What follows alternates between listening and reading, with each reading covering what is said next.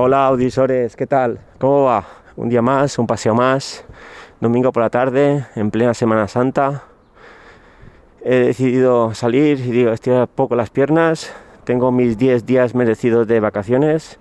Como ya os comenté, soy profesor y quería seguir un poco el podcast que dejé el otro día porque el número 15 porque la verdad he estudiado, más cosas, entonces claro, no lo quería dejar a medias.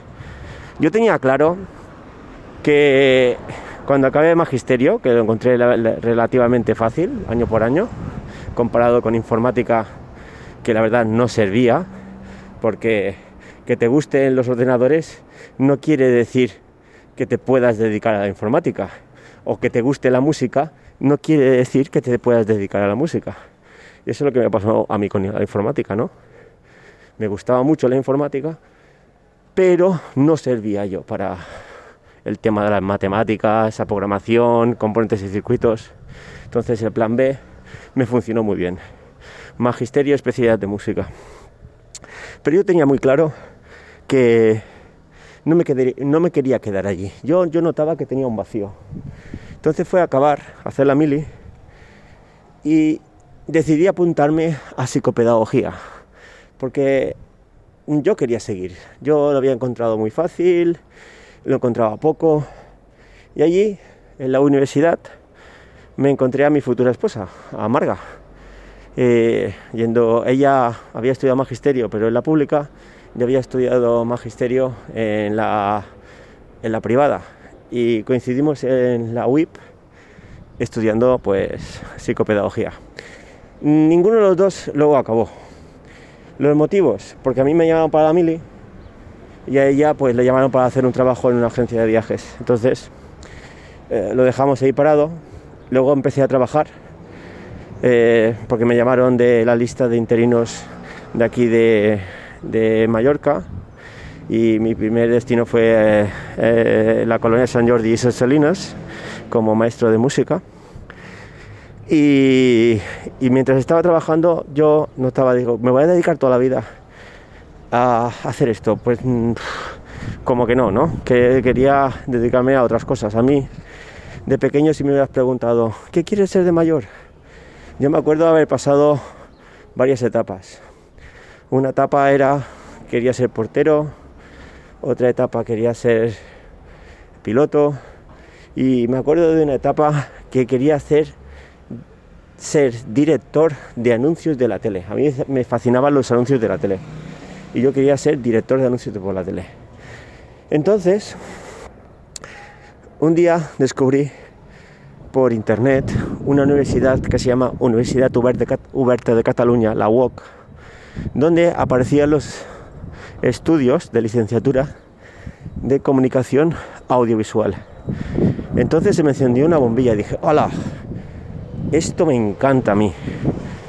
Entonces, eh, mm, a distancia, me saqué la carrera, la licenciatura de comunicación audiovisual y enseguida que pude acabar, pues tiré papeles para trabajar en, en IB3, que empezaba allí a aparecer IB3, que es la televisión de aquí de las Islas Baleares, y nada, tiré currículum, enseguida me llamaron porque se había como un boom de que necesitaban gente, venía gente de fuera y todo aquí a hacer eh, programas, televisión. Y me voy allí a está en Calviá, me voy allí y me dicen, mira, te vas a dedicar a control de calidad, control de calidad, que dicen aquí. Y yo digo, ¿qué es esto del control de calidad? Pues mira, te, van a entrar programas, vas a tener unos cuestionarios, vas a tener que rellenar si dan los mínimos de sonido, mínimos de color, mínimo de, vamos, dedicarte a visionar programas de productoras que querían salir en la televisión y entonces como a evaluarlos. Oh, qué chulo, muy bien, muy interesante. Eh, ¿qué, te, ¿qué, te, vamos a pagar? Te vamos a pagar mil euros. O sea, yo, yo era licenciado en comunicación audiovisual y me pagaban mil euros para 40 horas semanales, sábados y domingos inclusive. Y yo en ese momento, que estaba trabajando de, maestro en la colonia San Jordi, en Salinas, pues dije, hice números y dije, ostras, pues si es que de maestro estoy ganando, pero mucho más. Como al menos mil, se puede decir que ganaba, pues eran pesetas, pero vamos, podemos decir que debía ganar como 1.700 euros.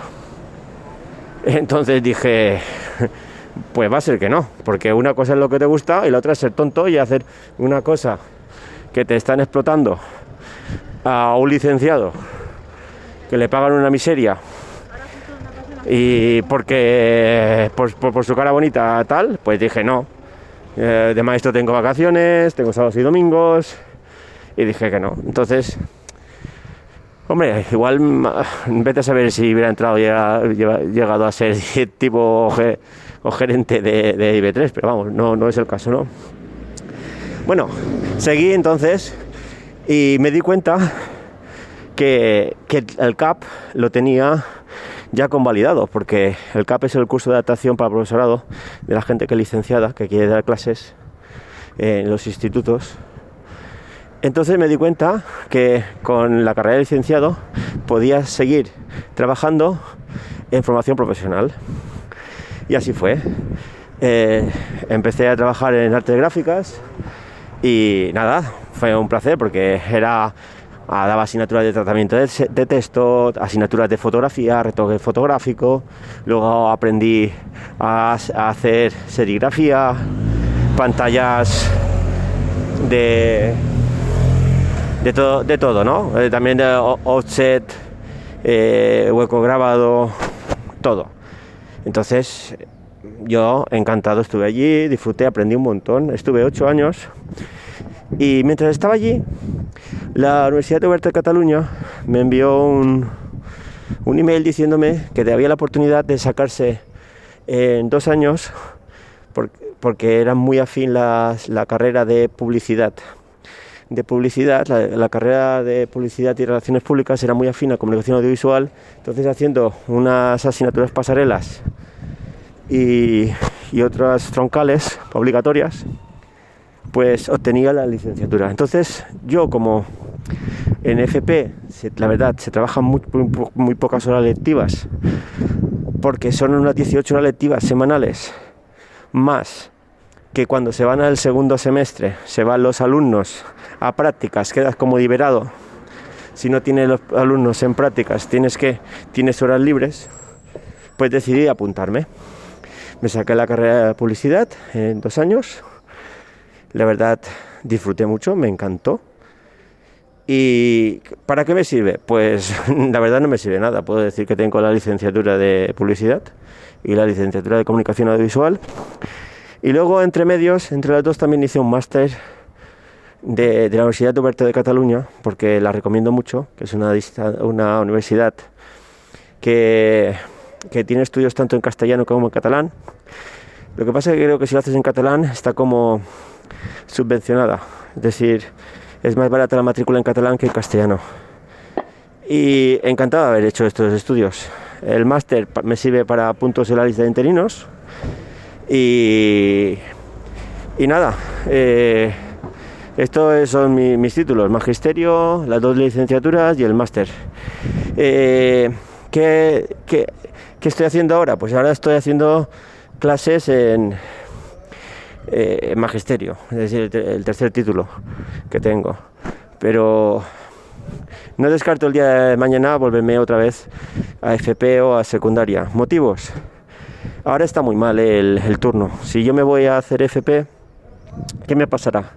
Que igual acabo muchos días a las 10 de la noche, pudiendo acabar como acabo ahora, pues a las 2 y media o las 3 y cerca de casa, porque claro, las plazas de, que puedo hacer yo de FP, de, las carreras de comunicación audiovisual y de publicidad son igual más distantes de lo que hago ahora, entonces claro, y ganar, pues tampoco, porque lo que ganaría de más lo tendría que gastar en gasolina, o sea que de momento me quedo en magisterio, pero no descarto eh, hacer alguna escapadita cuando pueda a FP o a secundaria. Es lo bueno que tiene estar en estar de interino, es decir, porque si tú eres funcionario, pues no te puedes mover en distintos cuerpos.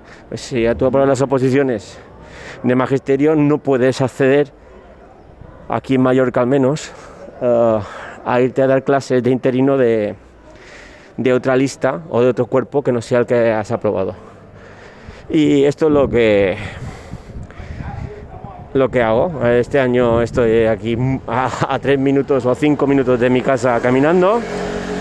Eh, tengo la verdad una monada de clase, son niños de 8 años y, y, se portan muy bien. Y con el tema del coronavirus son plazas súper, grupos súper reducidos de niños, tenemos 15, o sea que a veces eh, no hay mal que por bien no venga, ¿no? Es decir, alguna ventaja le tenemos que sacar al virus.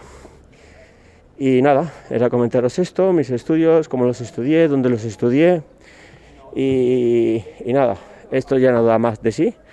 Eh, cuidaros y nos vemos en el próximo podcast.